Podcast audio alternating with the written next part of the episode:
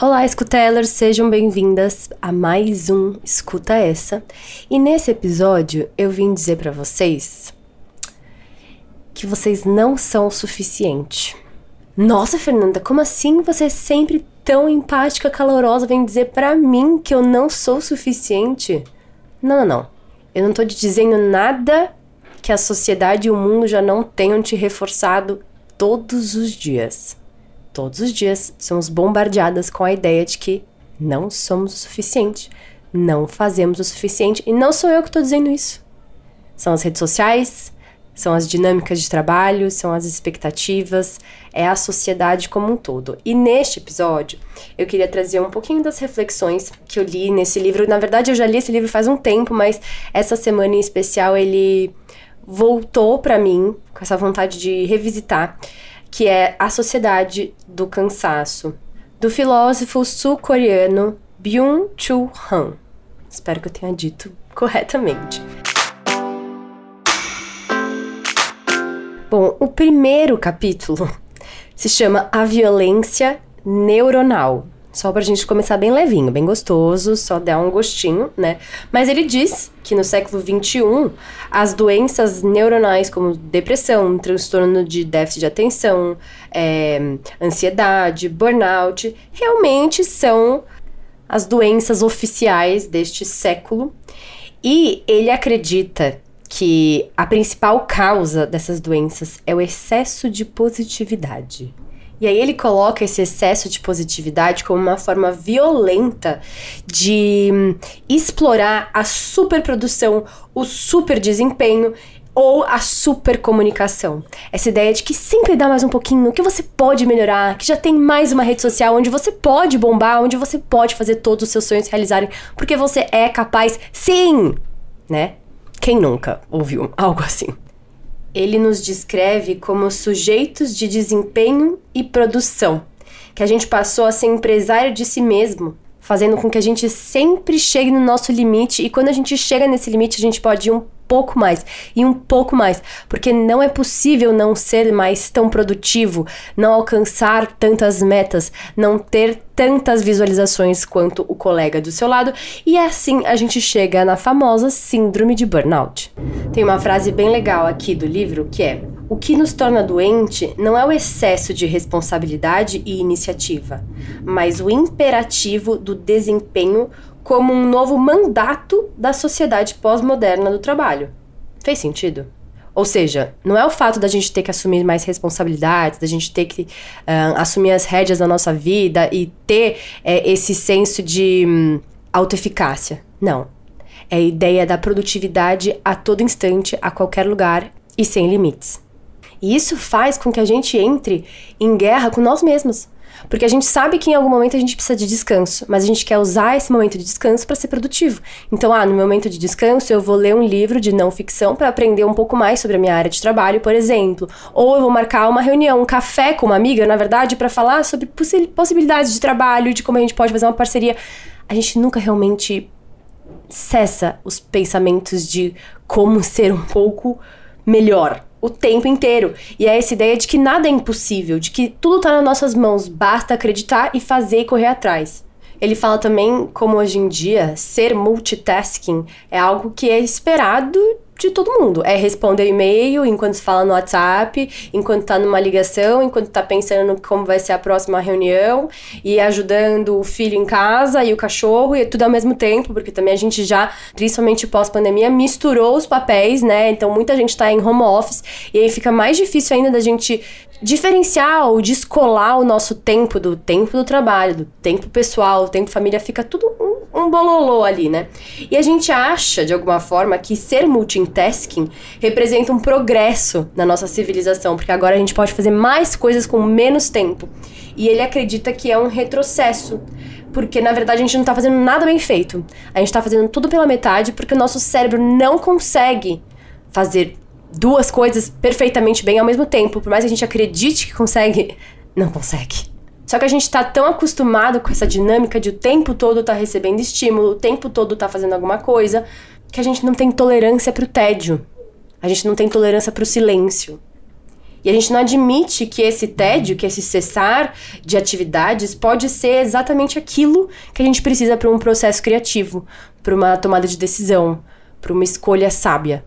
E eu me incluo nessa, nesse balaio, tá, gente? Eu também faço parte dessa galera. Eu, quantas vezes vou escovar o dente, que já é uma atividade, coloco um vídeo no YouTube.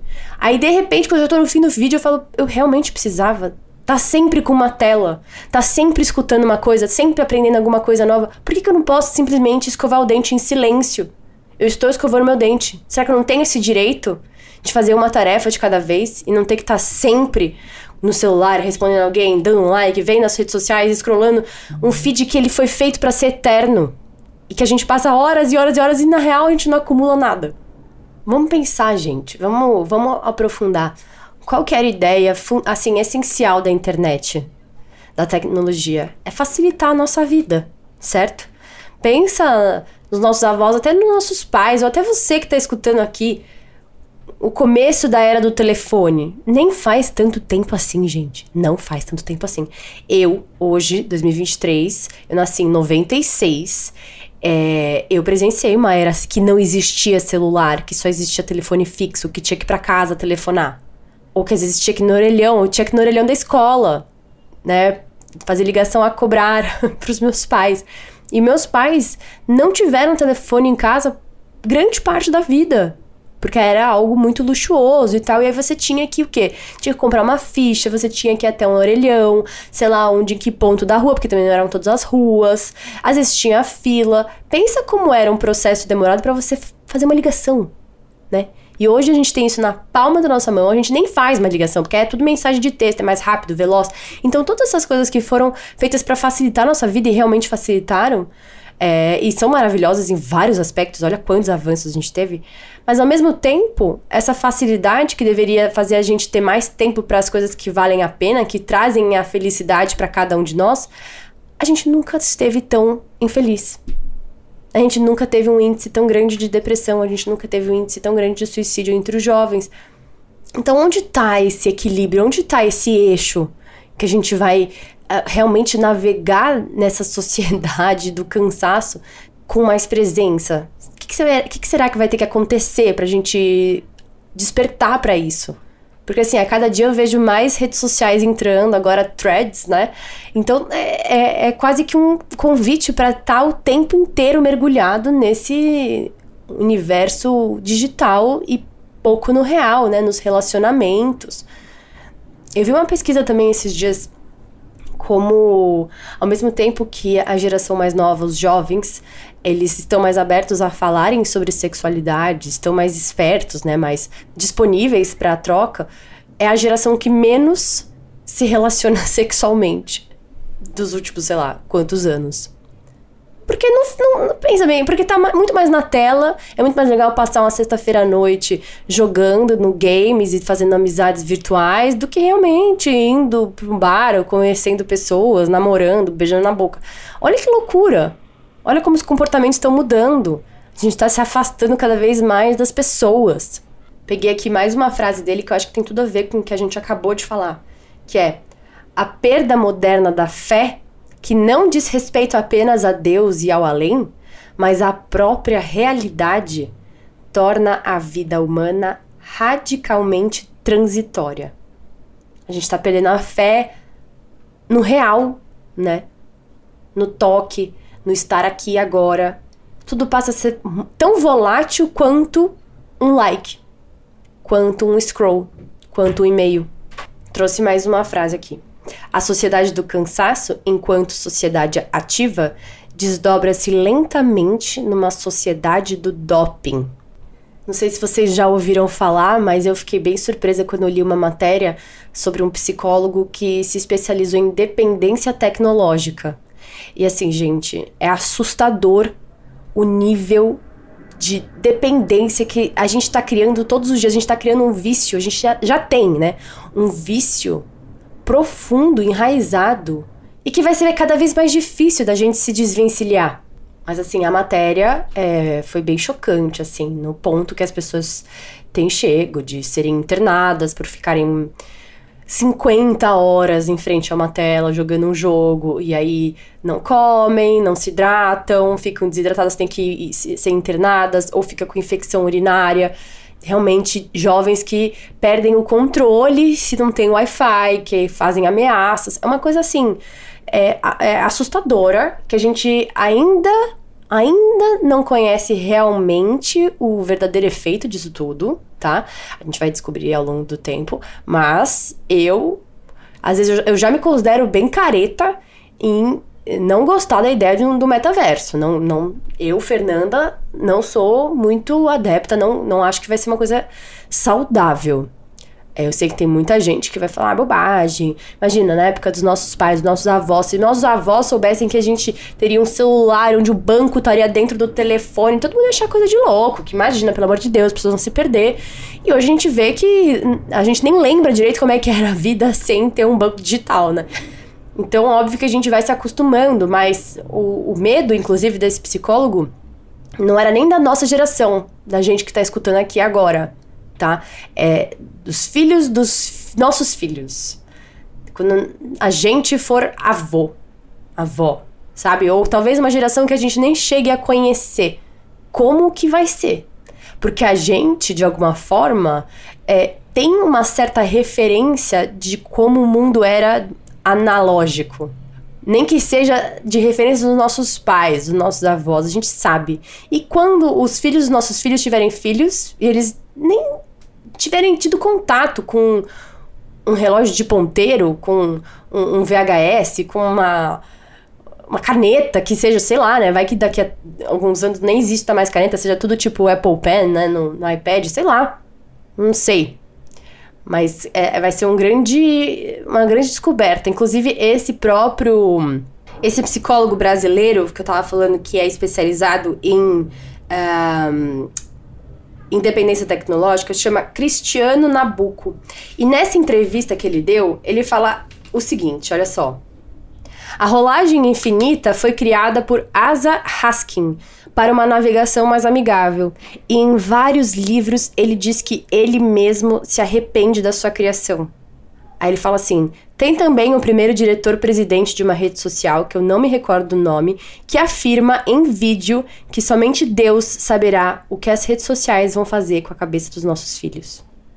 E aí ele relembra: não é simplesmente jogar um equipamento pela janela, mas é aprender a usar de forma consciente. Peguei aqui mais dois trechos da, do livro da Sociedade do Cansaço para a gente pensar.